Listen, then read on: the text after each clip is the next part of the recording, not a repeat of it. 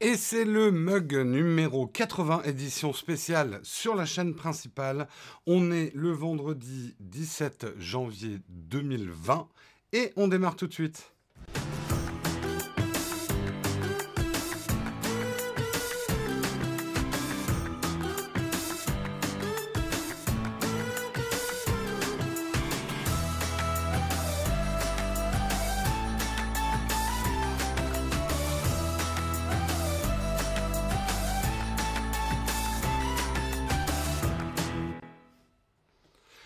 Tous, j'espère que vous allez bien en ce vendredi matin. C'est l'édition spéciale. On se retrouve sur la chaîne principale. Pour ceux qui n'ont pas l'habitude, qui découvrent ce live, en fait, il faut savoir que ce live, qui est une revue de presse de la technologie, on le fait tous les jours de la semaine. Du lundi au jeudi, ça se passe sur la chaîne secondaire, Nowtech Live. Donc, n'oubliez pas de vous abonner. Il y a un lien quelque part par ici. Et puis, bah, le vendredi, on se retrouve tous sur la chaîne principale, comme une grande famille, pour faire les news tech, bah, un petit récap de la semaine et puis les news tech aussi du euh, vendredi. Donc ce que je vous propose justement, c'est qu'on commence tout de suite par les news, un petit récap de la semaine, puis après on va parler des news du vendredi.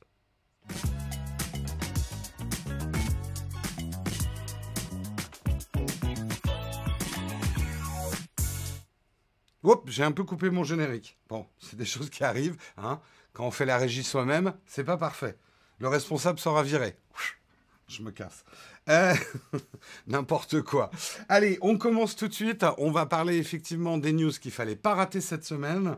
En tout cas, c'est ma sélection à moi. Après, vous avez le droit de ne pas être d'accord avec euh, cette sélection. Dans les news qu'il fallait pas rater cette semaine, un bug majeur pour Windows 10. C'est Guillaume qui en a parlé hier dans le mug.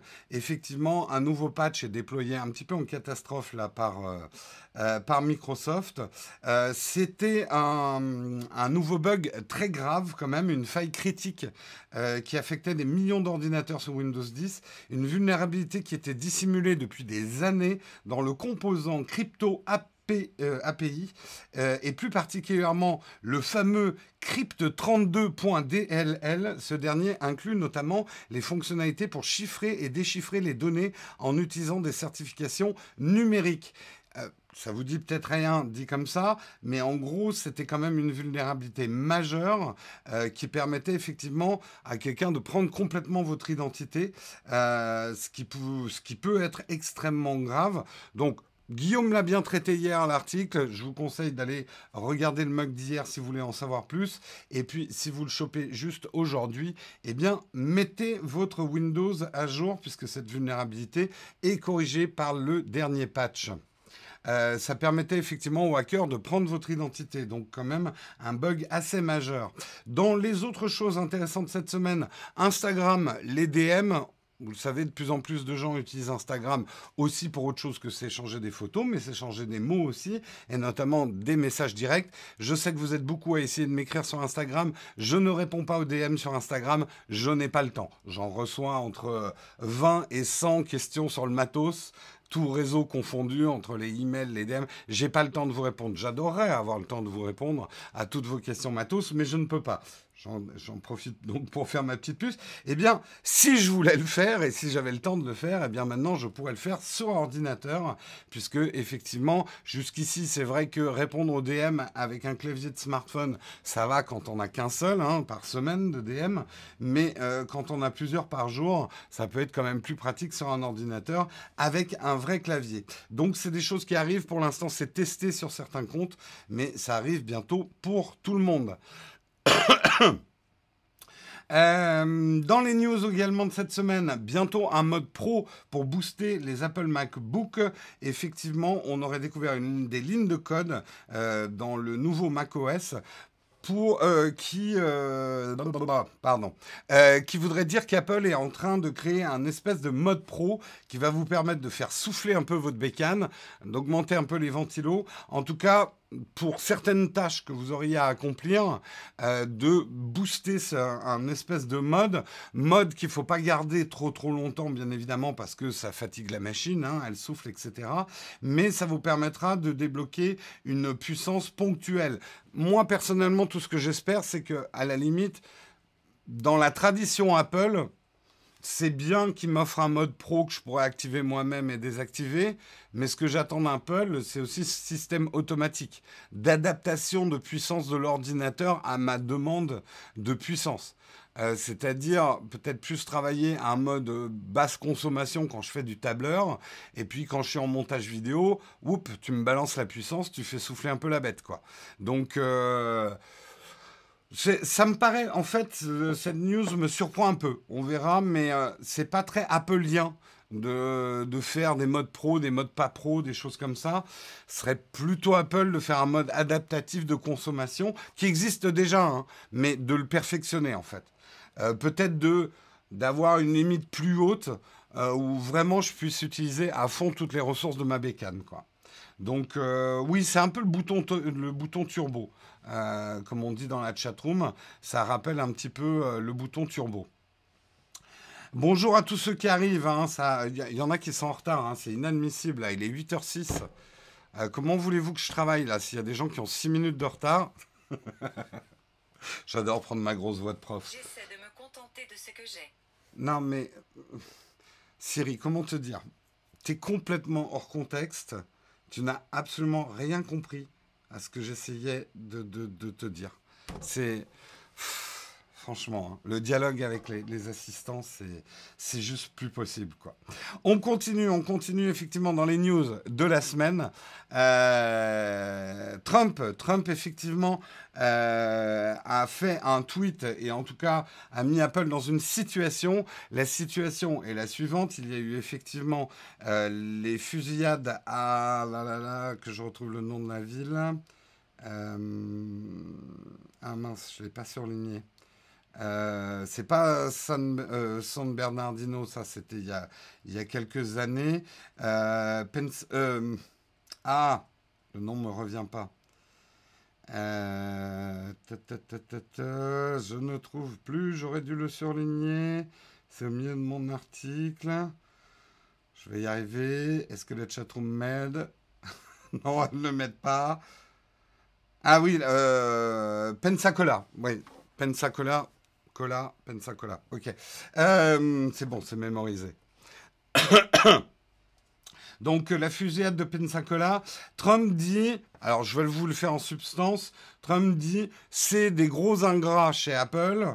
Euh, nous, on les aide dans, euh, dans le commerce, on les aide dans le commerce international. Merci Nori pour ton super chat. N'encouragez pas Siri, merci. Euh, euh, nous, on les aide au niveau commercial et euh, Apple refuse de débloquer les deux iPhones euh, du terroriste qui a fait la fusillade. quelle bande d'ingrats. C'est très étrange cette situation parce que d'abord, le, FBI ne tombe pas des nues. On le sait, il y a eu un bras de fer entre Apple et le FBI il y a quelques années lors de l'attentat de San Bernardino. Et Apple droit dans ses bottes, en tout cas c'est sa ligne de conduite. On veut bien partager avec les autorités tout ce qui est sur le cloud, tout ce qui est accessible, mais il est hors de question qu'on crée un backdoor sur les iPhones. Backdoor qui serait une porte, bon juste le FBI aurait une clé. La théorie d'Apple, enfin la théorie, l'explication d'Apple, c'est qu'à partir du moment où on crée une porte, tout le monde peut la forcer. Et donc, ça serait une vulnérabilité de tous les iPhones que de laisser, et même Apple le dit, de toute façon, on ne peut pas le faire euh, directement. Il faudrait réécrire tout un OS. Enfin bon, je ne vais pas rentrer dans les explications techniques, mais Apple a conçu ses iPhones pour que Apple lui-même ne puisse pas ouvrir un iPhone qui est protégé par un code. Euh, en plus, là où cette histoire est extrêmement bizarre, c'est qu'on sait que depuis le FBI, ils savent, ils savent le faire avec une entreprise israélienne. Enfin, ils ont trouvé des moyens, ils font leur boulot. Ils n'ont pas à le demander à Apple. À la limite, on sait que c'est faisable. Il faut y aller avec des solutions qui coûtent cher, etc. Mais on va pas demander à Apple de créer une backdoor sur ses smartphones. Donc, le, message de, de Trump et un petit peu à son habitude un message passif-agressif. C'est un peu pour rappeler, surtout quand on met dans le contexte, Euh, vous savez que les États-Unis et la Chine sont arrivés à un certain nombre d'accords. Il y avait une menace qui pesait sur Apple. Euh, c'est pour ça que quand Trump dit on aide Apple au niveau euh, commercial, ça dépend quand. Il y avait une menace qui pesait donc sur Apple d'augmenter effectivement le, le, tarif de ses imports en cas de prolongation du bras de fer avec la Chine. Là, il y a un léger soulagement de ce côté-là. Trump remet un petit coup de pression quand même sur Apple euh, dans la situation. Donc voilà, c'est un petit peu mon, mon interprétation de la situation. Il y en a un qui doit bien se marrer de cette situation, c'est Huawei. Accusé par le gouvernement Trump euh, d'être trop en collusion avec le gouvernement chinois. Et du coup, Trump dit oui, mais euh, nous, en fait, Apple, c'est une entreprise privée, mais on les aide hein, au niveau commercial.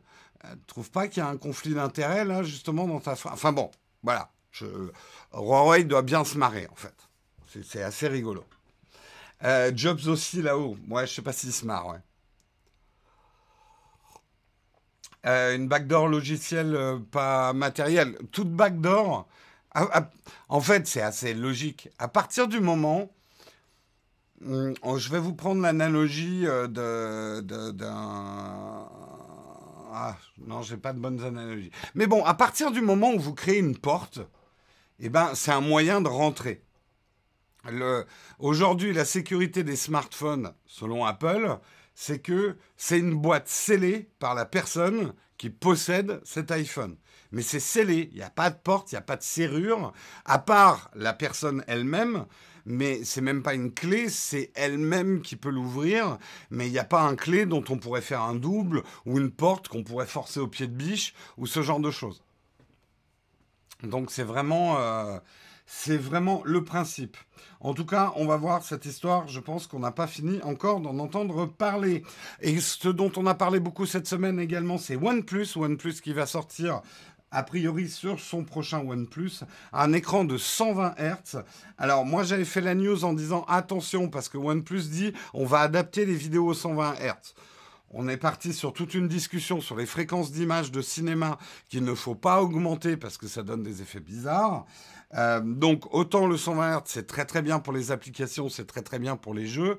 Pour le contenu vidéo, si, euh, comme le dit Numérama, ça va faire ressembler n'importe quel film hollywoodien à Plus belle la vie, c'est-à-dire augmenter la fréquence d'image artificiellement d'un film donne un rendu vidéo très très cru euh, qui enlève toute la magie du cinéma. Ça pourrait être un très long débat et une très longue explication. Ça pourrait faire une très bonne vidéo d'ailleurs, d'expliquer en quoi la fréquence d'image conditionne notre perception des films euh, et que bah, des générations et des générations de films ont été faits en, enfin, en 24 images secondes, 23,97 et des brouettes euh, images secondes. et que ça ne change pas si facilement. Certains cinéastes l'ont fait, hein. Peter Jackson avec Le Seigneur des Anneaux en 48 images secondes. Euh, les résultats sont plus ou moins heureux. Disons que les choses sont beaucoup plus crues quand vous augmentez le, nombre d'images, et on se rapproche de fréquences vidéo, on se rapproche de fréquences de jeux vidéo notamment, ce qui est très bien pour le jeu vidéo, où le moindre, la moindre latence fait sortir du jeu, mais au contraire au cinéma, plus vous rajoutez des images, plus ça nous fait sortir de l'histoire. Bref, je suis en train de refaire tout l'article. Ce n'est pas le point. On parle également de Pokémon Go. Pokémon Go que vous croyez peut-être avoir disparu.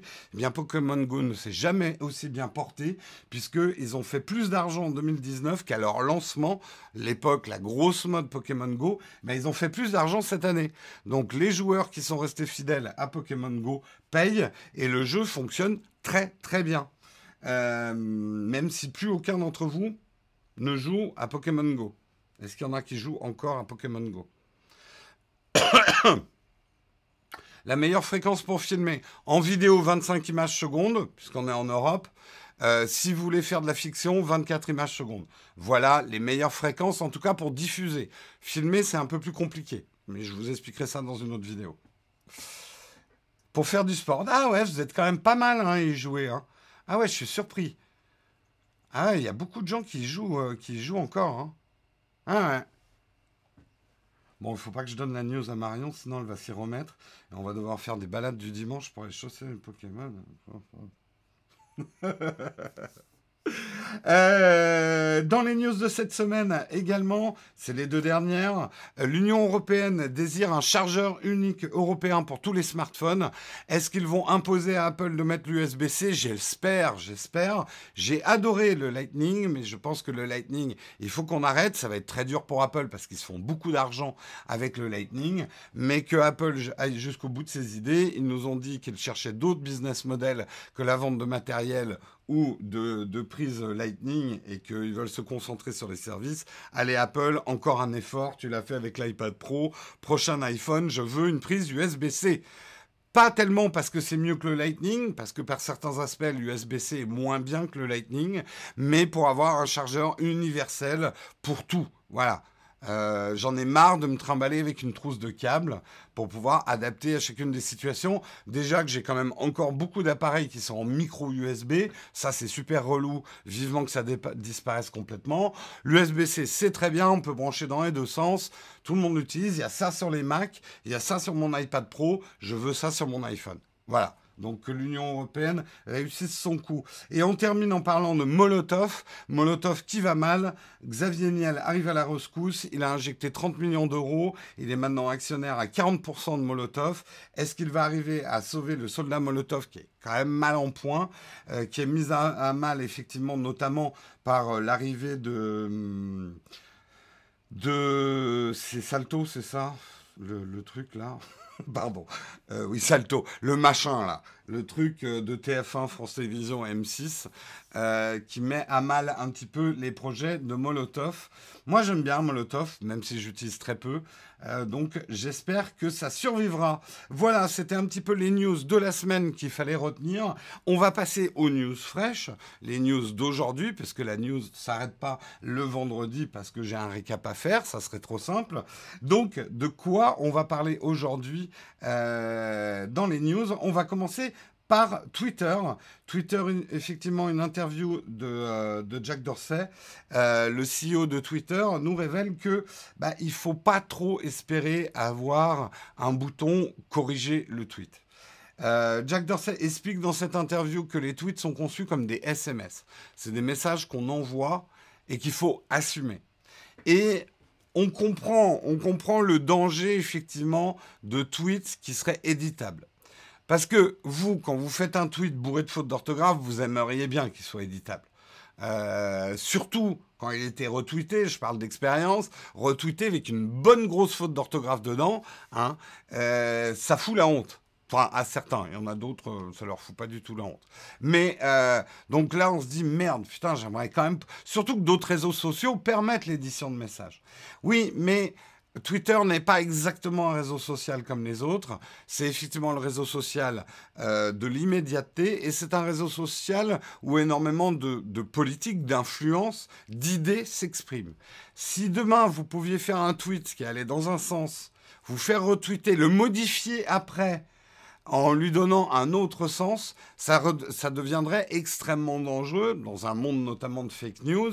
Ça permettrait à certains tweets de balancer un beau truc bien provoque, puis dès que les gens font Ah, mais qu'est-ce que tu racontes? Là, tu mets un tweet beaucoup plus sage, mais tu as profité d'un effet d'entraînement. Ça engendrerait en tout cas beaucoup, beaucoup de débordements.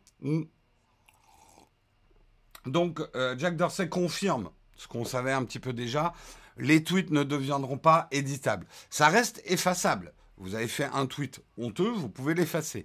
Mais la trace reste, il faut assumer, et c'est vraiment un conseil que je vous donne, avant de tweeter, notamment quand vous êtes énervé, passez la nuit avant de, tweeter quelque chose, en tout cas, retournez votre langue cette fois dans la bouche avant de tweeter quelque chose.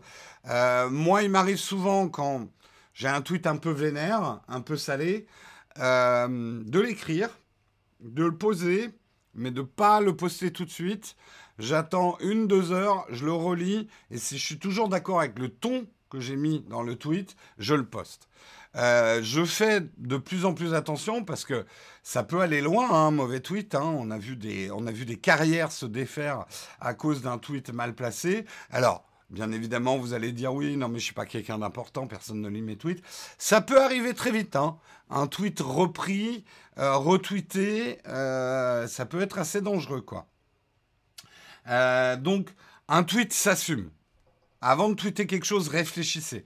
J'ai presque envie de dire, c'est comme un commentaire YouTube. Réfléchissez avant de poster certains trucs. Je dis ça comme ça. Relisez-vous. Déjà un truc, se relire se relire, ce monde d'immédiateté où on est là, pim, ah, bien envoyé. Ah merde, j'ai écrit une grosse connerie. Aïe, aïe, aïe, aïe, aïe, aïe, aïe. Bon, c'est pas grave, j'en fais pas. Merde, c'est une autre grosse connerie. Aïe, aïe, aïe, aïe, aïe. Bref, on a vu des gens comme ça s'enfoncer dans des trous. Euh, faites attention. Faites attention, c'est tout ce que j'ai envie de dire. Et ne, misez pas sur le fait que vous avez trois followers et que vous n'êtes pas quelqu'un de connu en croyant que ça vous donne une immunité. Non, personne n'est à l'abri d'un bad buzz. Et on a vu comme ça des comptes très obscurs ou de gens inconnus devenir soit la risée, soit euh, des trucs. Donc tout le monde a une responsabilité par rapport à ce qu'il tweet. Euh, faut vraiment se relire parce que les comptes sont supprimés pour peu, tout à fait. Euh, Twitter n'est pas une plateforme de réaction euh, immédiate. C'est une plateforme où ce qu'on écrit peut être lu par beaucoup de monde. Euh, en tout cas, Jack Dorsey confirme que non, il n'y aura pas de mode édition des tweets. Ils vont ajouter des nouveaux modes qui permettent euh, notamment de, lutter contre euh, des gens qui s'acharneraient contre vous. On en avait déjà parlé la semaine dernière. Mais Twitter veut rester le média de la parole vraie, entre guillemets, et immédiate. Et puis si vous n'êtes pas content avec un tweet que vous avez fait, bah, vous faites comme moi, vous l'effacez mais avec le risque que quelqu'un fait un screenshot ou la garder, ça ne s'efface jamais complètement. C'est pour ça que je vous dis attention à ce que vous tweetez. Réfléchissez bien avant de le faire. Dans les autres news, Mozilla, ça va pas très bien. Licenciement de 70 salariés. Euh, la présidente et CEO par, euh, par intérim, euh, Mitchell Baker, a annoncé le licenciement de 70 salariés en raison de lenteur du déploiement de nouveaux produits générateurs de revenus. Mozilla a un gros problème de rentabilité aujourd'hui. Euh, Mozilla, c'est très bien. Hein, euh, Mozilla et, et, Firefox, etc., c'est très bien. Mais ils en sont dans la situation où sont beaucoup de boîtes qui sont sur ce, on va dire, ce credo-là faire des produits ouverts, plus transparents, avec une certaine idéologie, c'est très bien, mais quand vous êtes une, société privée, bah, il ne faut pas oublier la rentabilité. Je sais, c'est sale, mais sans argent, vous disparaissez très très vite. On l'a vu hein, avec Twitter à son époque. Il y a un moment, soit tu es une assoce euh, reconnu d'utilité publique dans le monde du libre et tu fais un certain nombre de choses. Mais à partir du moment où tu es une société, la première chose à laquelle tu dois penser, c'est quand même ta rentabilité. Et oui, faire du pognon pour pas disparaître. Déjà, je parle de rentabilité, je parle même pas de profit. Hein, ça, c'est presque un deuxième stade. Donc, il est important pour Mozilla, pour, pour Mozilla Corporation, pour continuer à exister, euh, de, de générer euh, des, des produits générateurs de revenus. Ils ont aujourd'hui 1000 employés à travers le monde, hein, donc c'est pas rien. Euh, ils s'attendaient à avoir plus de revenus en 2019-2020 grâce à des nouveaux produits d'abonnement ainsi que des revenus plus élevés provenant de sources extérieures à la fonction de recherche. Ça ne s'est pas produit. Donc Mozilla va se focaliser sur des produits qu'ils peuvent vendre directement, comme par exemple Firefox Lockwise, qui est leur gestionnaire de mots de passe. Il y, aura, une version, il y aura une version payante et vont probablement la, plus la mettre en avant. Un VPN, c'est vrai que Mozilla pourrait être complètement, et Firefox pourrait être complètement légitime euh, dans le monde des VPN. On sait que le VPN, NordVPN, euh, nous on est CyberGhost, mais euh, voilà, le, VPN est un business lucratif en ce moment surtout avec, euh, on, va le dire, hein, à cause des services de streaming de vidéos et qu'on n'a pas forcément envie de savoir dans quel pays on regarde le contenu pour avoir accès à d'autres contenus. Voilà, c'est dit. Donc le VPN a le vent en poupe. C'est vrai que le VPN Firefox Private Network euh, aurait quelque chose de légitime euh, pour les gens notamment qui aiment bien Firefox. Il y aurait quelque chose à faire. Donc donc euh, voilà, on souhaite en tout cas à Mozilla d'arriver à redresser la barre. Euh, parce que je pense que c'est très important que Firefox existe. Euh, ils ont et qu'ils gardent effectivement leur philosophie, hein, l'approche Firefox du web, mais pour ça, il faut penser effectivement à, à le, aux recettes. Euh, c'est une fondation? Non, c'est une corporation. Hein. Je ne crois pas me tromper, mais euh, Mozilla n'est pas une fondation. Fondation étant une assoce. Hein, je me trompe? Quelqu'un peut me dire dans la chatroom? Est-ce que Mozilla est une, une corporation, une société, ou est-ce que c'est une fondation? Vincent nous affirme que c'est une fondation. Je ne sais pas si quelqu'un a l'info. Je crois que c'était une fondation il y a longtemps. Non, non, c'est bien une société. Hein. Euh, non, euh, c'est Mozilla Corporation, hein, euh, Firefox. Il y a les deux, d'accord, ok. Il y a une fondation. Il y a une fondation, mais Mozilla, c'est une, société. Hein. Bon, à creuser en tout cas. Je vais prendre le 50-50. Les deux, il y a une société qui donne de l'argent à la fondation. D'accord, ok. Ok, ok. Allez, on continue dans les news du jour. On va parler de l'iPhone 12. Et oui, je l'ai, il est ici. Il a 27 objectifs. Non, je déconne, je ne l'ai pas. Euh, on va parler de rumeurs. Je suis pas un fan, mais bon, il faut quand même parler des rumeurs. Sinon, on disparaît complètement du paysage. Euh, non, là, les, rumeurs sur l'iPhone 12 concernent sa puce A14. Euh, puce A14 qui risque de changer beaucoup, beaucoup de choses, puisque ça serait le premier socle grand public gravé en 5, c'est nanomètres ou nanomillimètres, c'est nanomètres. En fait, c'est tout petit. Aujourd'hui, on grave en 7 nm. Les nm, c'est nanomètres, hein. je ne me trompe pas. J'ai toujours un doute. Je me dis nanomètre, ça me paraît immense, mais non, oui, c'est tout petit. Nanomètre, on est d'accord, c'est pas nanomillimètre. Ce serait vraiment tout petit, petit. Bref, un saut dans la finesse de gravure qui risque de changer beaucoup de choses en termes de performance. Euh, Jason Cross, justement, euh, du site Macworld, qui est celui qui fait cette hypothèse et cet article, puisque c'est c'est pas confirmé par Apple, hein, cette hypothèse, mais il dit le, le mode de production 5 nanomètres est loin d'être une demi-mesure puisqu'il s'agit du prochain cran après le 7 nanomètres. Il utilise la lithographie aux ultraviolets extrêmes, le EUV, à ne pas faire chez vous, hein, ça fait pas un bon bronzage, tout au long du processus.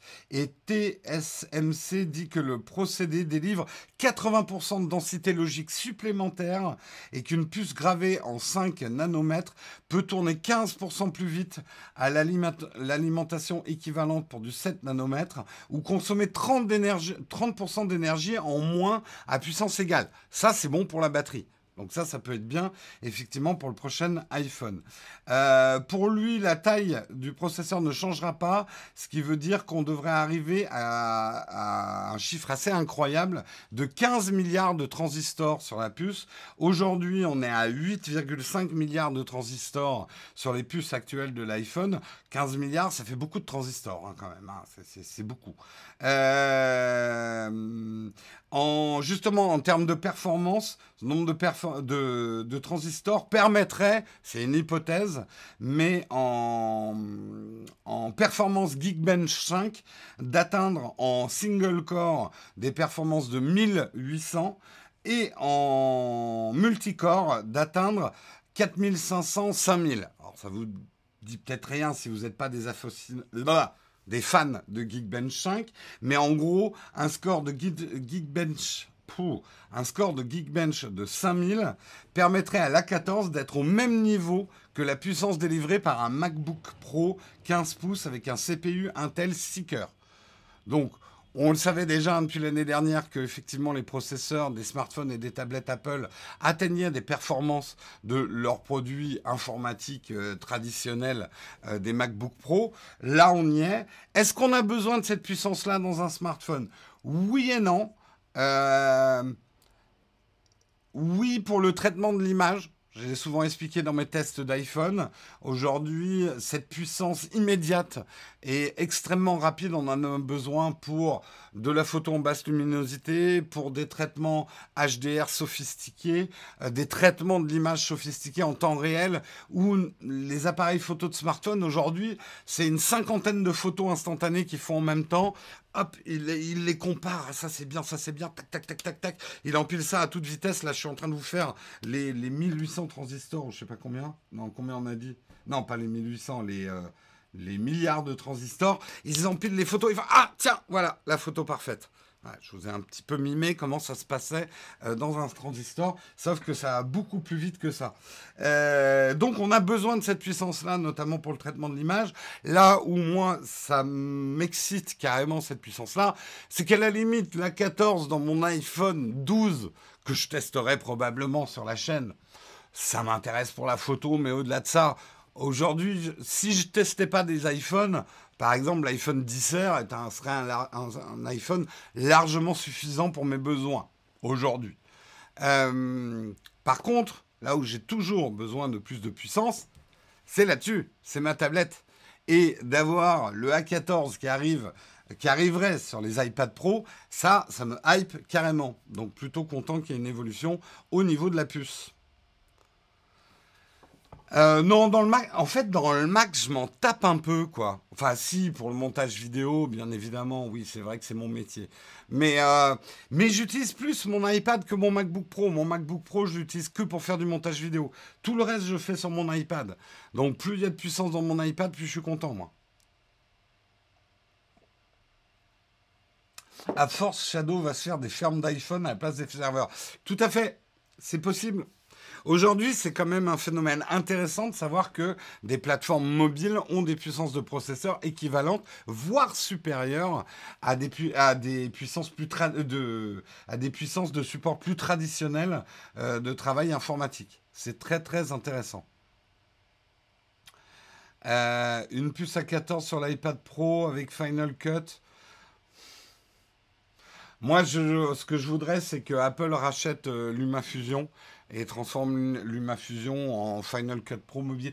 Je ne suis pas certain de vouloir exactement le même Final Cut sur mon iPad que sur mon Mac. Euh, j'aime beaucoup sur euh, les iPads, contrairement par exemple à la surface de Microsoft, j'aime beaucoup que l'iPad soit quand même conçu pour fonctionner en touch, même si je peux lui adjoindre un stylet, maintenant une souris et un clavier. Ce que j'aime euh, avec l'iPad, c'est pour pouvoir de, l'utiliser sans rien, juste avec mon doigt. Ce qui est faisable hein, avec une, surface de Microsoft, mais moins quand même. Soyons francs, deux secondes. En, en mode tablette, c'est quand même moins performant qu'un iPad. Donc, j'ai pas envie forcément qu'Apple fasse un Final Cut Pro porté sur l'iPad, mais qu'il me fasse une version optimisée d'un logiciel de montage professionnel pour l'iPad. Oui, voilà. Euh, comme LumaFusion. En fait, LumaFusion est absolument génial. Euh, il est conçu en touch et c'est un logiciel, je le dis aujourd'hui, un logiciel de montage avec des capacités professionnelles. Après, oui, euh, attention, hein, j'ai critiqué la surface. La surface est un super produit pour d'autres métiers que le mien. Moi, ça convient juste pas à mon métier.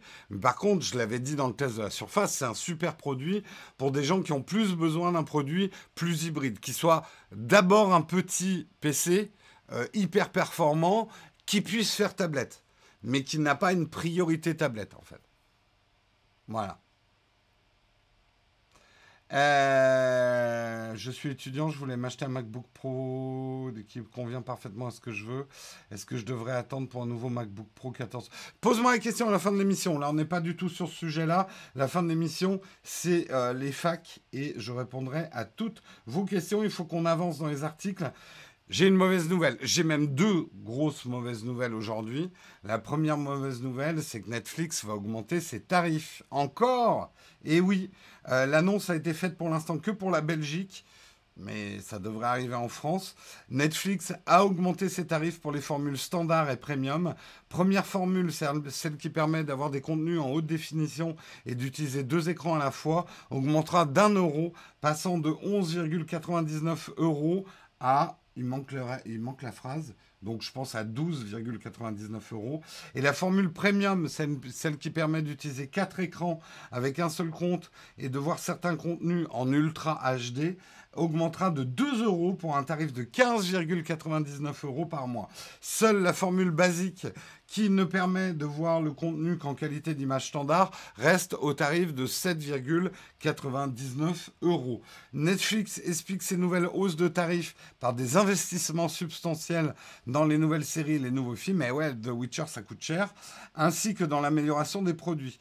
Dans le même temps, la concurrence est de plus en plus forte avec l'arrivée des Apple TV, Disney+, etc. Alors j'imagine, je lis même pas la chatroom, que certains se disent, mais mon Dieu, Netflix, vous êtes con, vous augmentez vos tarifs alors que la concurrence arrive. Vous allez vous faire ratiboiser. Je pense que Netflix, euh, d'abord, plusieurs choses. La concurrence arrive, mais même si euh, Disney Plus, ils ont de Mandalorian euh, et que Apple TV, ils ont deux trois bonnes séries, on est encore très très loin du catalogue de Netflix. Et Netflix anticipe peut-être même une assez bonne réussite en 2020 parce que l'arrivée de ces nouveaux concurrents va amener peut-être des gens qui étaient plus réticents, qui n'avaient pas Netflix. Va, euh, des gens vont prendre Disney Plus parce que ça va être moins cher que Netflix, vont prendre Apple TV parce que c'est gratuit si tu achètes un produit Apple. Euh, et, euh, et le truc est, c'est que ils vont vite avoir fait le tour des catalogues au début de Disney Plus. Euh, et, d'Apple TV et d'autres. Et donc peut-être après se rabattre sur Netflix. Donc le calcul est pas euh, si bête. Netflix sait aussi que s'il veut euh, gagner contre la concurrence, il faut qu'ils aillent vers le haut, produire encore plus de séries, des séries qui déchirent, même des séries à licence qui coûtent très cher, euh, ils ont plus, vont plus avoir les Star Wars et les Marvel et tout ça. Donc, il va falloir faire du Witcher, euh, du Seigneur. Alors, Seigneur des Anneaux, c'est Amazon, mais bref, trouver d'autres licences. Euh, bref, ils ont besoin de pognon. C'est clair. On paye déjà 15,99. Est-ce que je serais en train de faire un très vieil article? Non, 16 janvier 2020. C'est la hausse de l'an dernier, les Belges sont en retard. D'accord. Merde. Bon, bah voilà. On a déjà eu cette augmentation. Il est bizarre alors cet article. Et c'est vrai en plus. J'ai vu l'autre jour qu'on payait déjà. Je me suis dit d'ailleurs c'est cher. euh... Hmm. Bizarre. Bizarre, bizarre. Bon, bah en tout cas, sachez-le, les Belges, va augmenter. Mais ça nous a permis de parler du prix des abonnements et ça tombe très bien parce qu'on va en reparler dans la tartine hein, du prix des abonnements et de l'augmentation du piratage. On en a déjà parlé, mais on va en reparler. Donc ça, ça sera dans la tartine. Ça sera tout à l'heure. Enfin, dans pas très longtemps puisqu'on va aborder notre dernier article euh, de la journée. Euh, et c'est aussi une mauvaise nouvelle. Cyberpunk 2077 est retardé. N'arrivera qu'en 2077. Non, je déconne. Il n'arrivera qu'en septembre. Et c'est une énorme déception euh, dans le monde du jeu vidéo. C'est un des jeux, voire le jeu le plus attendu pour 2020. Euh, c'est vrai que la pression est énorme euh, pour CD Projekt Red. Il faut savoir que pourquoi ce jeu est autant attendu, c'est parce que c'est quand même le studio qui nous a donné le Witcher 3, qui est un jeu énorme et fondateur, qui a changé un petit peu le visage euh, des jeux vidéo. Donc c'est euh, effectivement euh, le jeu en tout cas, moi, je suis super hypé par ce jeu. On a vu effectivement des démos. Euh, on a vraiment tous envie d'y jouer. On se réjouissait, ça devait arriver en avril, si je ne me trompe pas. Eh bien, euh, le studio polonais, puisque c'est des Polonais, euh, indique qu'il sera donc du retard. Rendez-vous en septembre. Ils expliquent qu'ils ont besoin de plus de mois pour la phrase est un peu forte, mais pour faire du jeu sa réussite suprême sur cette génération. Donc ils sont tout à fait conscients des enjeux et de ce qui attend Cyberpunk euh, 2077. C'est pas la première fois ni la dernière fois que des jeux sont retardés. Quelque part, même si je suis un petit peu déçu de ne pas pouvoir y jouer bientôt et de devoir attendre la rentrée prochaine pour pouvoir y jouer, S'ils veulent plus de temps pour vraiment euh, fignoler les choses, et on sait que c'est des perfectionnistes hein, chez euh, CD Projekt Red, c'est plutôt une bonne nouvelle dans l'absolu. Si ça peut éviter effectivement euh, ce qu'on appelle les crunchs dans le monde du jeu, vidéo, où les gens travaillent 24 heures sur 24 pour terminer un jeu, ça peut être bien aussi pour tout le monde. On le sait que c'est d'ailleurs, si on parle un peu du droit du travail, le droit du travail dans le monde du jeu vidéo, Hein, la pénibilité du travail dans le monde du jeu vidéo, ça existe aussi. Hein. Faut pas croire que parce qu'ils bossent sur du jeu vidéo, ils jouent. Euh, et, euh, dans ces grands studios, euh, quand il y a les derniers mois avant la sortie d'un produit, généralement, il n'y a plus de vie de famille, il n'y a plus de sommeil, et c'est assez terrible, quoi.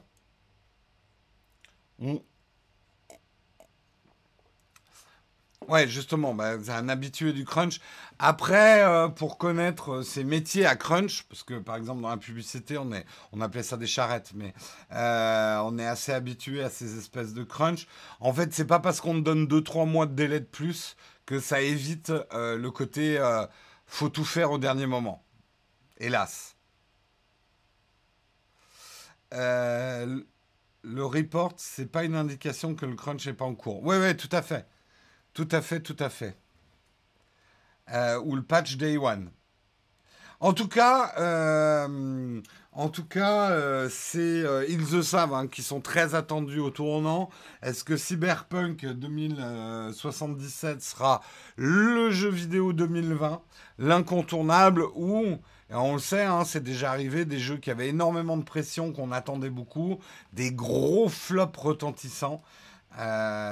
suspense. Suspense, on verra. On a vu très peu de choses hein, du gameplay pour l'instant de ce jeu. On a vu que des images qui sont hautement euh, prometteuses. Le jeu est énorme de toute façon. Ça doit être un enfer de corriger les bugs d'un open world aussi riche. Carrément. Carrément, carrément. Moi, je pense que d'ailleurs, là, euh, je pense qu'il arrivera même pas en septembre, hein, personnellement. Je pense qu'ils vont se donner le temps. Euh, et euh, que, euh, qui risque d'être encore retardé. effectivement, l'idée, c'est qu'il soit prêt pour la next-gen des consoles euh, qui arrivent et qu'il soit aux petits oignons. Voilà, c'est la fin des news d'aujourd'hui. Déjà un petit peu en retard, mais bon, c'est le vendredi, hein, on le sait, hein, généralement le mug toute façon, on termine toujours en retard, mais le vendredi encore un petit peu plus. Je vous propose de me suivre et qu'on aille se faire une tartine. Tartine, c'est un article que j'ai sélectionné parmi les articles pour que nous ayons un débat avec la chatroom sur un sujet d'actualité, généralement un sujet de fond. Donc, on se retrouve tout de suite pour la tartine.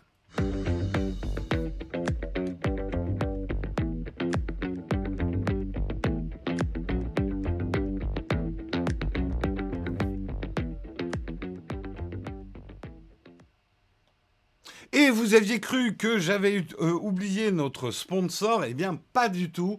Pas du tout, si je l'avais un petit peu oublié. Donc, on va en parler tout de suite. Notre sponsor de l'émission, eh bien, ils sont là. C'est Shadow avec le Shadow PC. Shadow PC, un PC de puissance gamer à puissance déportée, donc sur le cloud. J'ai fait une vidéo récemment sur la chaîne principale où je compare un peu les services Stadia et les services Shadow pour que vous compreniez d'ailleurs que c'est deux services complètement différents. Mais voilà, si vous voulez plus d'informations sur ce que c'est que le Shadow PC, on a fait à 13 ou 14 vidéos sur la chaîne euh, sur, euh, sur le sujet. Donc, euh, il y en a à revendre. Et le vendredi est un jour un petit peu spécial pour notre sponsor parce que c'est le jour où j'ai tiré au sort un gagnant de la semaine. Un gagnant de la semaine qui vient de gagner un mois à Shadow, un mois d'essai hein, presque à Shadow.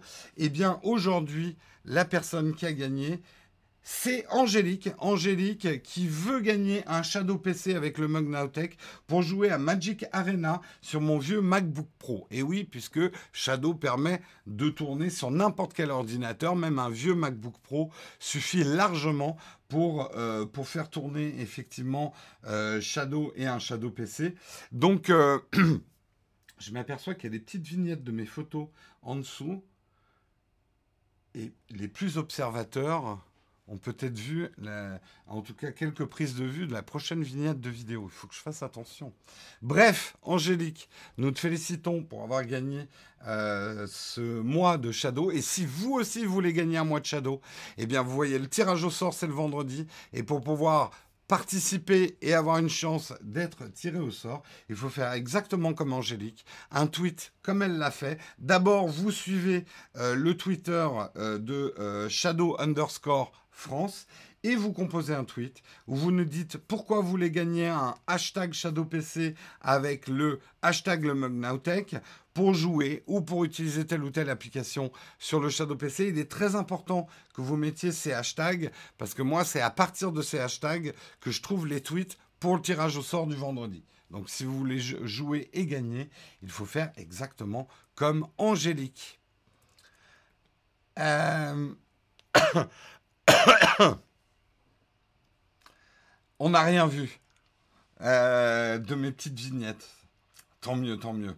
Non, mais heureusement, eh, vous imaginez, j'aurais une dick pic au milieu des petites vignettes en dessous, là, de mes photos. La honte Le scandale Une dick pic de Jérôme ça me donne presque envie de mettre une dick pic pour le prochain numéro. Mais j'ai des idées à la con. Hein. Euh, Ma voiture vient de me lâcher. Merci Jérôme de me redonner le sourire en cette heure sombre. Bah écoute Bébel, on est de tout cœur avec toi. Hein, euh, avec cette mauvaise nouvelle. On va attaquer la tartine, hein, parce que sinon on va être très très en retard. Et la tartine, on va parler de piratage et du grand retour du piratage. Euh, c'est un article euh, de Cory j'ai trouvé pas trop mal fait. Adieu plateforme de streaming, rebonjour téléchargement. C'est un sujet qu'on a moult fois abordé hein, dans le mug l'abondance et la surabondance aujourd'hui des plateformes où il faut s'abonner pour le streaming, est-ce que ça va relancer euh, le piratage? C'est vrai qu'aujourd'hui, euh, la sensation de payer trop d'abonnements, elle est là. On en a marre de voir des 10 euros, des 5 euros, des 7 euros, et bim, et bim, et bim, qui partent tous les mois. Dans l'absolu, moi je parle de sensation, parce que si on fait le calcul de combien on dépensait, par exemple même en 2000, euh, pour nos loisirs et nos divertissements, et combien on dépense aujourd'hui, et le nombre de séries qu'on regarde aujourd'hui, et ce qu'on regardait autrefois, il faut raison garder les loisirs coûtaient beaucoup plus cher avant quand on s'achetait des DVD, etc.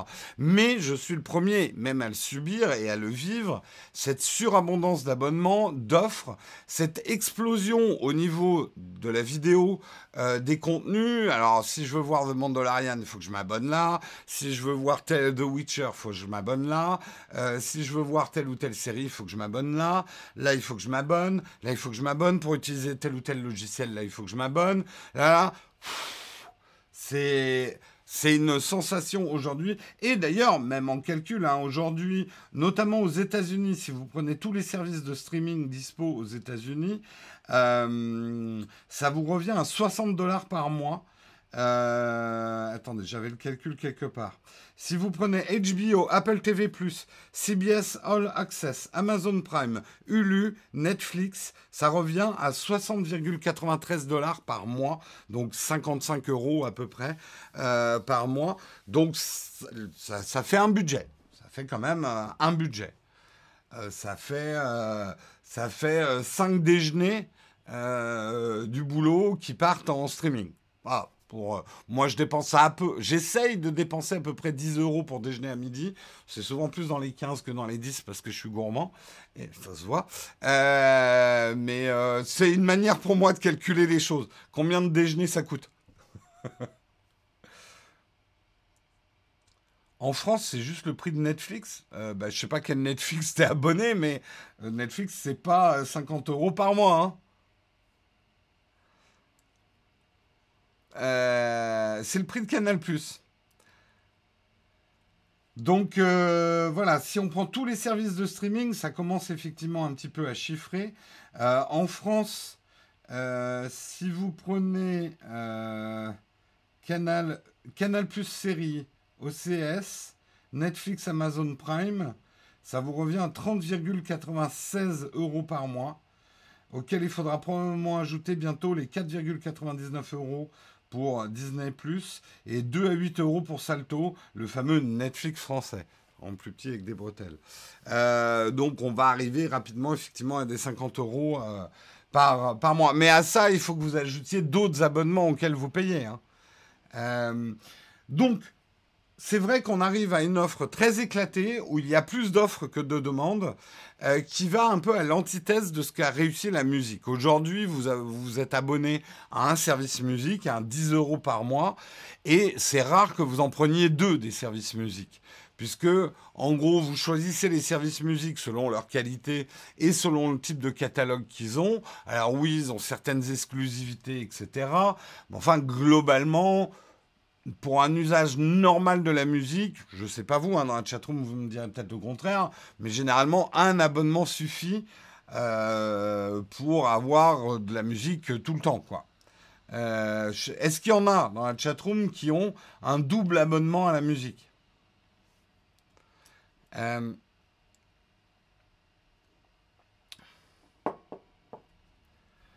Plus Apple Music, j'ai Amazon Prime, mais pas pour la vidéo à la base et Netflix, d'accord. Ouais, non, personne n'a euh, deux services de musique. Ah si, quand même, Apple Music plus Spotify, Arthur. D'accord. Spotify et Amazon, d'accord. 10 heures, j'ai coupé pour Amazon Unlimited. Moi, j'ai personnellement, j'ai YouTube Premium hein, pour la musique uniquement. Cobuzz euh, et Amazon Music. D'accord, oui, ça peut se justifier pour ceux qui veulent aussi des pistes en haute définition éventuellement. Mais bon, là, le, fait est, c'est que le marché de, du streaming vidéo n'est pas du tout sur ce modèle-là, puisque ça va vraiment se battre à coup d'exclusivité et il y a quand même beaucoup d'offres. Ce qui va se passer, et c'est ce que nous dit Cory, c'est probablement une relance effectivement euh, euh, du piratage.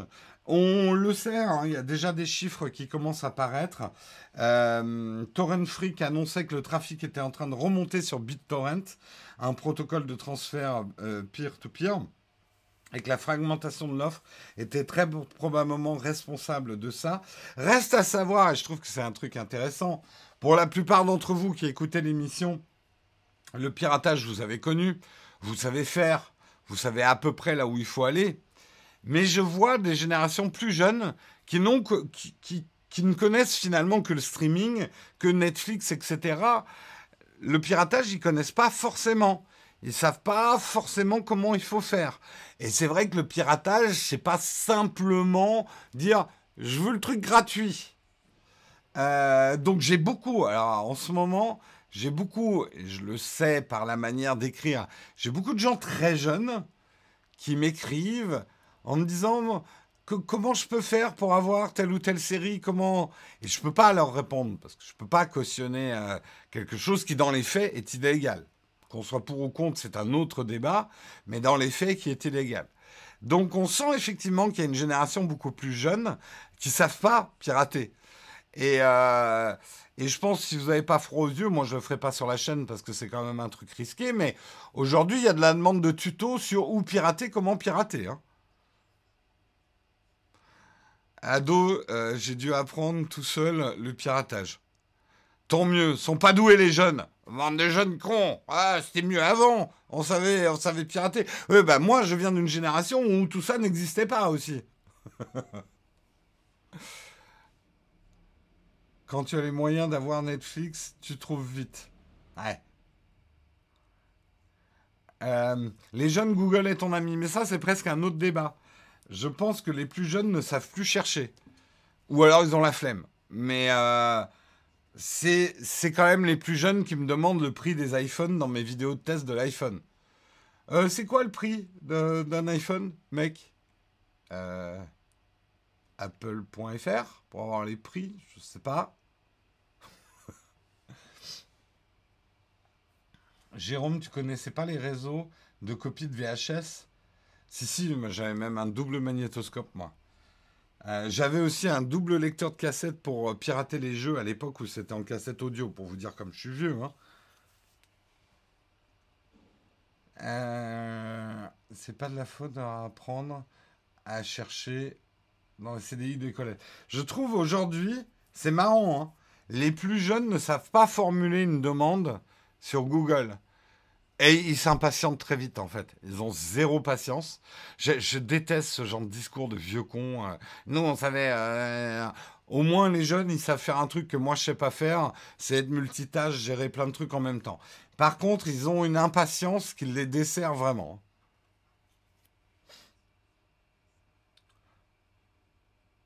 Euh, sinon, il y a des splits pour partager tous ses abonnements avec son entourage et partager les frais. Oui, ce qui est normalement pas dans les conditions d'utilisation des services de streaming. Hein. Les jeunes ne sont pas capables d'aller en page 2 de la page. En, tout cas, il y a un truc sur euh, les jeunes. On va dire le web en général. Les gens ne lisent plus rien. Même, tu mets trois phrases d'un truc important, tu le mets dans un encadré rouge, important à lire avant de cliquer sur le bouton, machin, etc. Attention, attention. Les gens cliquent. Ah, mais tu ne nous l'avais pas dit. Mec, je te l'ai mis en gros, en rouge. Je, pense qu'on va trop vite. On va un petit peu trop vite. Il faut qu'on aille vite. On ne peut pas perdre du temps comme avant, mais on lit vraiment plus rien. Et moi aussi, hein, ça m'arrive d'aller beaucoup trop vite sur certains trucs et de le regretter après, quoi. Euh, je travaille en informatique et oui, les gens ne lisent jamais. En fait, tu vois, t'as beau mettre des mentions légales, t'as beau mettre des avertissements, t'as beau, moi je le vois même dans mes vidéos, j'ai beau faire l'effort de mettre une pancarte devant mes vidéos, euh, qui d'ailleurs, il faut le savoir, hein, cette pancarte m'enlève beaucoup de vues. Il y a des gens qui n'ont pas la patience d'attendre les quelques secondes de cette pancarte et qui du coup, je le vois, hein, j'ai un drop en début d'émission, des mecs tellement impatients qu'ils zappent tout de suite. Et les gens ne lisent pas cette pancarte. Je leur explique tout. Est-ce que la vidéo est sponsorisée? D'où viennent les flux financiers, machin et tout? Ça ne m'empêche pas d'avoir dans la plupart des commentaires Ah, mais le produit, on te l'a donné ou euh, je te l'ai dit en début de vidéo. les gens ne lisent plus rien. Ils font pas attention. Et c'est vrai, c'est vrai, c'est dommage. C'est vrai qu'ils lisent si tu leur dis que c'est payant, et encore. Et encore. Il faut mettre des dick pics sur les messages pour attirer l'attention. Il y a une idée là. Les mentions légales en dick pic. On sent le désespoir dans tes paroles. Non, non, parce que d'abord, c'est pas parce que les gens ne lisent pas. En fait, je fais pas les choses toujours en pensant aux gens et à leurs habitudes. Je cherche pas à changer les gens non plus, mais je fais les choses qui me vont à moi aussi. Euh, et, euh, et, voilà, j'ai pas de déontologie journalistique parce que je suis pas un journaliste et j'ai pas envie d'en être un, mais j'ai ma déontologie dans ma manière de faire. Et j'ai toujours voulu être super clair avec euh, les gens qui regardent mes vidéos sur les flux financiers qui génèrent la vidéo. Je n'ai rien contre la pub, bien au contraire, c'est mon ancien métier, mais je suis cheval debout, euh, vent debout plutôt, pas cheval debout, euh, vent debout contre la publicité cachée. Donc c'est un peu mon combat, mon fils, ma bataille. Mais je ne fais pas forcément les choses pour les gens en fait. Ça peut paraître paradoxal, mais euh, si tu fais ce que les gens attendent de toi, euh, d'abord, tu fais pas ce que tu aimes faire. Donc, euh, c'est pas forcément la bonne idée. Je monte debout sur mes grands chevaux. Ouais, j'ai fait un mix. Euh, je vous ai fait un, petit mix de, proverbes. fallait pas qu'on s'en aille. mon fils, ma bataille, c'est quand même de la vieille référence qui te rajeunit pas, hein, mon gars. Mais je, en fait, je sais pourquoi je, je fais cette référence à Daniel Balavoine. Il y avait euh, des articles récemment sur son accident. Putain, il est déjà 9h et je suis là à parler à Daniel Balavoine alors qu'on était en train euh, de parler de téléchargement. N'importe quoi ce vendredi. C'est les graviers euh, dans tous les sens. Euh, à chaque génération, c'est pareil. Nos parents, c'était, ils ne sait même pas faire un point de croix. Non, mais tout à fait. C'est là où il faut faire attention à pas tomber dans les discours de vieux cons. Mais ça me fait marrer de voir des gens qui ont aujourd'hui euh, entre 20 et 30 ans critiquer les plus jeunes qui savent pas pirater.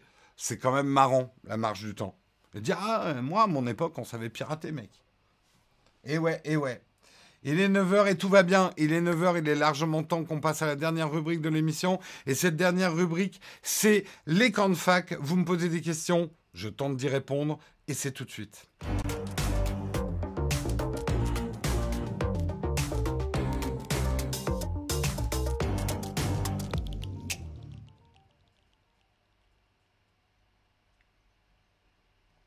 Allez, les camps de fac du vendredi. Samuel, pour pas que tu prennes une crise de nerfs, on va tabler sur un petit 9h15, hein, je pense. Euh, si on termine avant, tant mieux. Voilà, c'est tout ce que j'avais envie de dire. Est-ce que vous avez des questions? Une question Platinium, j'ai vu sur le flipboard ce matin. Alors attendez avant de poser vos questions, on répond déjà à les questions Platinium, du contributeur Platinium qui est prioritaire. Et oui, le mug, c'est un monde de privilèges. Euh, il faut juste que je retrouve la question. Question de Gislin, question platinium de Gislin. J'ai un stabilisateur pour mon iPhone DJI, Osmo Mobile et iPhone 11 Pro Max. Mais ce stabilisateur m'empêche de brancher un micro filaire. Il n'y a pas la place. Aurais-tu un micro cravate sans fil à me conseiller ou une autre solution? Merci d'avance. Belle journée. C'est une question hyper intéressante, Gislin. Et je, ma réponse va te décevoir. Enfin, il n'existe pas de micro sans fil Bluetooth euh, qui permettent de se connecter sans brancher quoi que ce soit au cul de ton iPhone. Pourquoi? Le Bluetooth engendrerait une latence entre la prise de ta voix et la prise d'image qui ne serait pas gérable. Ceci dit, chez Sennheiser, j'ai pas la référence du produit, je sais que je l'ai. Ils ont sorti un petit boîtier qui va se connecter en Bluetooth avec ton, iPhone, mais et qui va enregistrer ton son et le recaler ensuite avec ta voix. En temps réel, c'est pas possible de caler. Donc tu ne pourras jamais faire, par exemple, un live euh, avec un son calé à ta voix en Bluetooth. C'est juste pas possible. Euh, mais par contre, j'ai une autre solution pour toi. Euh, c'est l'Osmo Mobile 3. L'Osmo Mobile 3 a déporté son moteur et le coude en fait du stabilisateur libère la prise Lightning de ton iPhone et permet de brancher un périphérique. Je l'avais montré dans la vidéo. Alors certes, ça oblige à racheter un stabilisateur. Il n'est pas très très cher puisqu'il est dans les 100 euros, euh, l'Osmo Mobile 3. Et rien que pour ça, il y en a d'autres, hein, d'ailleurs, chez d'autres constructeurs. Il faut prendre des stabilisateurs de smartphone qui ont en fait le moteur déporté et qui laissent le cul de ton smartphone euh, libre pour pouvoir brancher des choses. Donc, je conseille quand même plus au niveau des micros. Euh, quand je dis du filaire, en fait, il faut bien comprendre, même si tu utilises un micro HF, tu vas être obligé de brancher le récepteur sur ton iPhone. Euh, c'est pas parce que tu as un micro sans fil que euh, ton, smartphone peut choper ce signal en, sans fil, puis c'est un signal bien particulier. Donc même si tu travailles en sans fil, il faut que tu branches ton récepteur sur ton smartphone. Voilà. Ouais, PP World en a parlé effectivement du, de, de ce micro. J'ai plus la référence en tête. Allez, je prends vos questions. Si vous avez déjà posé des questions, reposez-les. Faites, euh, euh, faites des copier-coller. Est-ce qu'un cheval peut être debout? Oh, ça va. Arrêtez de vous moquer de mes proverbes ratés. Euh, que penses-tu des problèmes de brûlure sur les écrans OLED C'est grave. C'est grave, docteur. Non, alors je pense, je me suis beaucoup fait attaquer sur la vidéo où je parlais d'OLED comme un écran de jeu. Je pense que c'est un problème réel. Je pense que les constructeurs cherchent des solutions. La télé que j'ai présentée, c'est vrai que je ne l'ai pas dit dans le test, mais à des méthodes de nettoyage de pixels. Il faut effectivement faire attention. Euh, ça brûle quand même moins qu'avant, mais l'OLED, ça brûle. Oui. Donc évitez de laisser votre téléviseur allumé avec une image fixe euh, qui est affichée tout le temps. Quelle est la différence entre un corbeau? Euh, je prends les questions en vrac. Hein. Bonjour, je suis un étudiant. Je voulais m'acheter un MacBook Pro qui correspond parfaitement à ce que je veux. Est-ce que je devrais attendre de nouveaux MacBook Pro 14 pouces qui devraient sortir? Le problème de ta question, Skyper, tu dis je voudrais m'acheter un MacBook 13 pouces qui correspond parfaitement à ce que je veux. Euh, qu'est-ce que tu veux? Ah oui, tu devrais attendre. Ah oui, non, ça y est, je comprends ta question. Tu dis le MacBook 13 correspond exactement à ce que tu veux. Bah, achète-le. Arrête d'attendre. T'es jeune, mais le temps file vite. Ah, j'adore faire le vieux con comme ça. T'es jeune, mais le temps file très très vite. À force d'attendre, tu vas rater tous les trains, quoi. Donc achète, utilise. C'est pas parce qu'un produit sort une année qu'il est meilleur que celui de l'année précédente. Même si tu l'achètes à, deux mois de la sortie d'un nouveau produit, qu'est-ce que t'en as à foutre? Le plus important, c'est que tu utilises le produit. C'est pas d'avoir le dernier produit sorti. C'est bon, on est en 2020, ce côté course à la technologie, je veux le dernier truc sorti, ça commence à faire ringard. Donc, si tu en as besoin aujourd'hui, achète aujourd'hui. C'est voilà, c'est mon leitmotiv. Si tu as besoin aujourd'hui, achète aujourd'hui. Si tu as envie aujourd'hui, achète demain. Oh putain, c'est bon ça comme proverbe. Si tu as besoin aujourd'hui, achète aujourd'hui. Mais si tu as envie aujourd'hui, achète demain. Oh là là Oh là là Il est beau là ce proverbe. Oh, c'est beau C'est beau. Non, vous n'êtes pas d'accord que c'est beau? Euh, pour leur prix, tu peux avoir mieux à quelques mois des fois. Oui, mais en raisonnant comme ça, t'attends toujours en fait. De vraies paroles.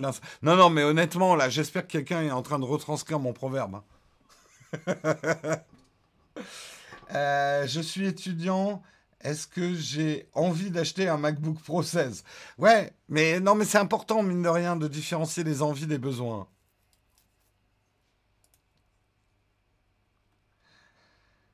Euh, le MacBook 13 est sincèrement très bon, fonce, tout à fait. De toute façon, même si tu attends ton MacBook 14, le jour où tu vas l'acheter, il y aura déjà un autre MacBook qui est à l'horizon, quoi. Donc, c'est une course perpétuelle d'attendre le nouveau truc.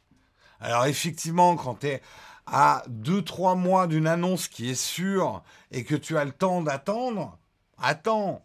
Mais, euh, au sujet des backdoors, j'imagine bien que la note de service chez les terroristes, utilisait le téléphone du grand Satan, iPhone, pour vous protéger. Ouais, mais Villa, on, a le débat euh, plein plein de fois. Tu me parles... En fait, c'est toujours très facile avec ce débat de parler des grands méchants.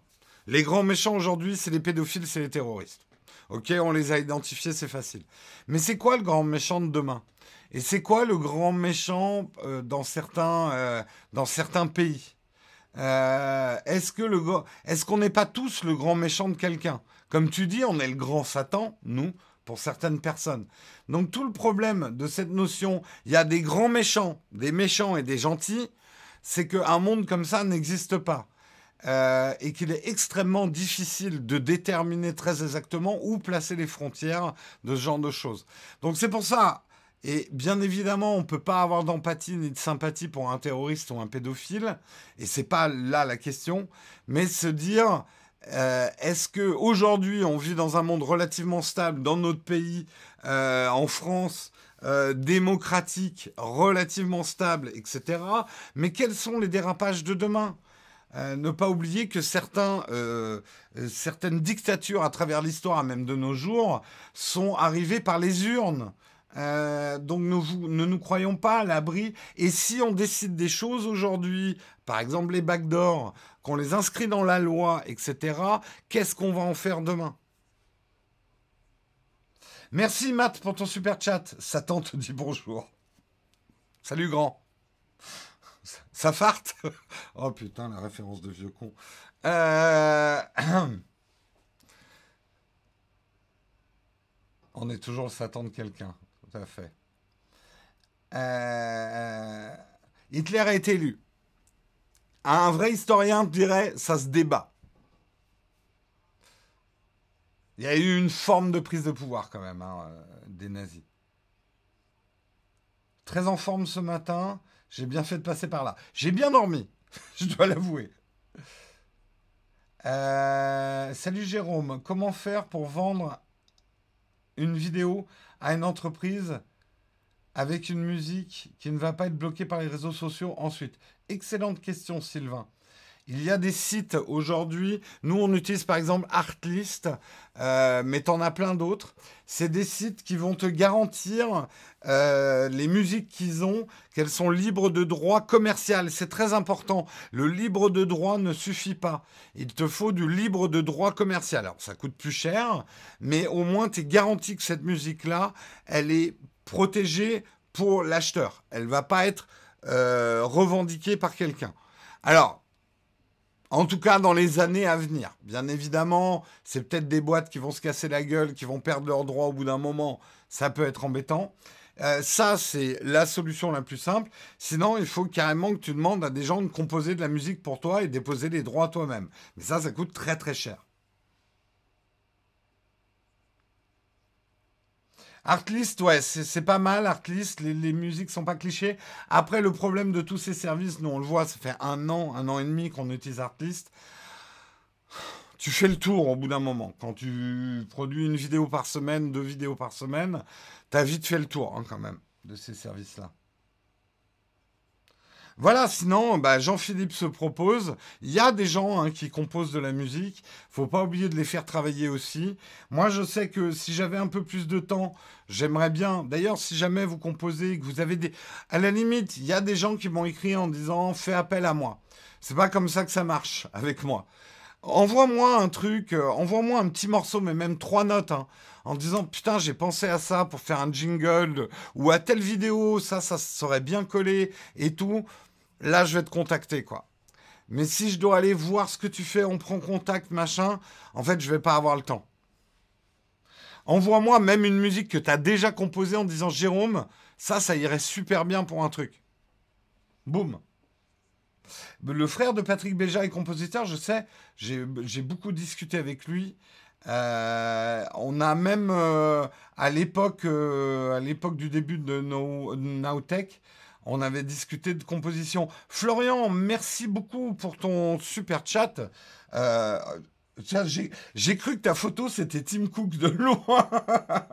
Waouh, Tim Cook, merci à toi pour ton super chat. vidéo top, chapeau. Et eh ben écoute, merci beaucoup pour ton super chat. Merci, merci beaucoup.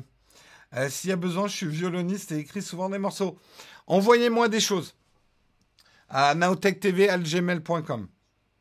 Si je vous réponds pas, insistez. Mais pas trop quand même. Si je vous réponds pas au bout d'un moment, c'est que je n'ai pas pu vous répondre.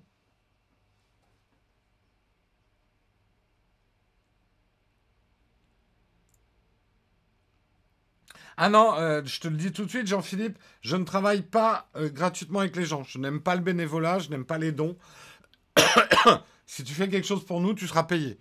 Je te dis pas que tu seras payé euh, des mille et des cents, mais il est très important pour moi de, de générer de la production autour de notre production et que, et que voilà, il y ait un échange, un vrai contrat, ne serait-ce que pour pouvoir te gueuler dessus.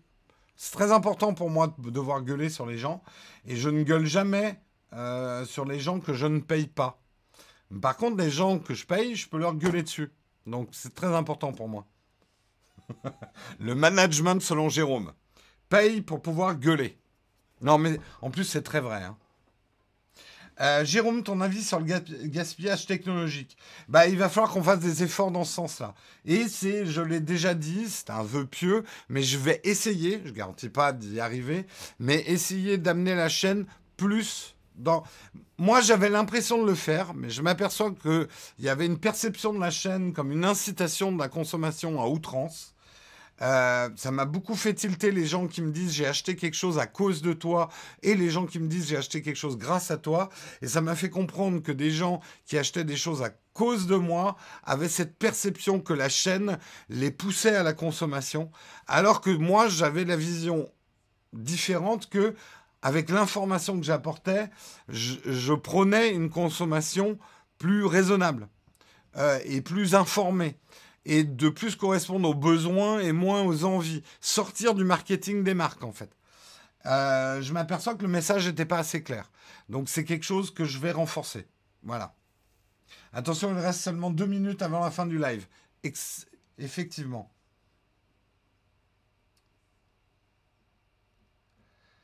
Les gens euh, mélangent généralement à cause et grâce, c'est sans doute plus grave à toi. Non, mais ça m'a donné. En fait, c'est pas très grave, les gens qui me disent euh, j'ai acheté quelque chose à cause de toi. Je sais qu'en plus, c'est un trait d'humour. Mais quand même, ça veut dire quelque chose sur la perception euh, d'une chaîne de test de produits.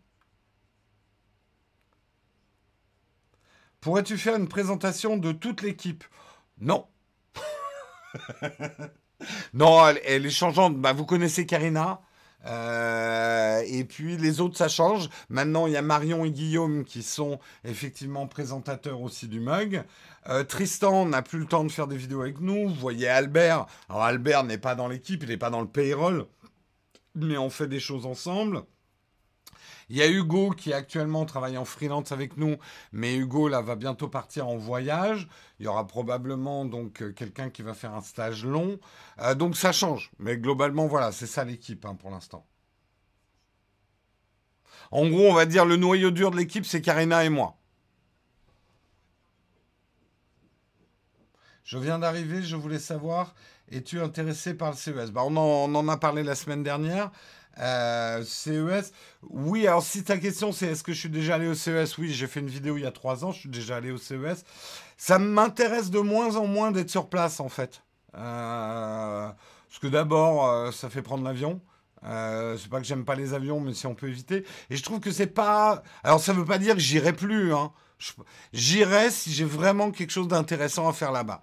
Mais si s'y aller pour être au CES, ça ne m'intéresse plus. Et d'ailleurs en 2020 je dis de plus en plus non aux marques qui veulent m'amener dans des, euh, relations de presse tour. Viens à Londres pour qu'on me présente tel ou tel smartphone. Je leur dis non, euh, file-moi le smartphone, je le teste. J'ai pas besoin d'aller à Londres pour que tu me présentes ton smartphone. Enfin, c'est euh, une perte de temps pour moi. Sans même parler d'écologie, je dirais que c'est une écologie du temps que j'ai. Et il est 9h16 et il va falloir que j'arrête. Et 9h16, j'ai quand même deux choses importantes à vous dire avant de partir. Première chose, il y a une vidéo aujourd'hui. Une vidéo pour célébrer nos 200K d'abonnés. Alors je sais, on est bientôt à 220, donc on a pris un peu de retard pour faire la vidéo. C'est la vidéo des 200K. Mais le plus important, c'est que vous allez avoir des cadeaux super cool à gagner dans cette vidéo. Donc il est important que vous la regardiez et que vous participiez à ce concours. Je vous le dis juste, il y a un appareil photo, un Z50 Nikon à gagner et un iPhone 11 Pro. Mais je, ne vous ai rien dit, je spoil un peu, mais il va y avoir ça. Ça va arriver aujourd'hui. Et la deuxième chose, la deuxième chose, c'est le générique de fin. Restez pendant le générique de fin parce que on a un nouveau générique de fin avec quelque chose qui m'importait beaucoup, c'est qu'on remercie les contributeurs. C'est chose faite. Si votre nom de contributeur n'y est pas, Attendez, tous les six mois, je pense qu'on refera une version en mettant un jour avec des nouveaux contributeurs, etc. Mais on a enfin un générique de fin pour remercier les contributeurs. Et c'est sur ce générique que je vous quitte, que je vous souhaite un excellent week-end. Et on se retrouve lundi matin pour le mug sur la chaîne secondaire. Ciao tout le monde